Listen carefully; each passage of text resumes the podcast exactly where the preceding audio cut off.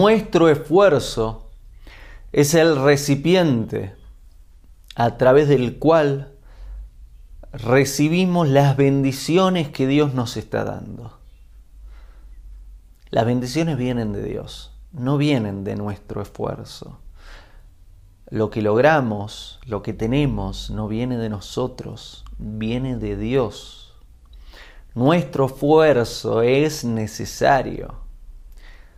Es necesario para crear el recipiente y poder recibir las bendiciones que Dios nos está dando.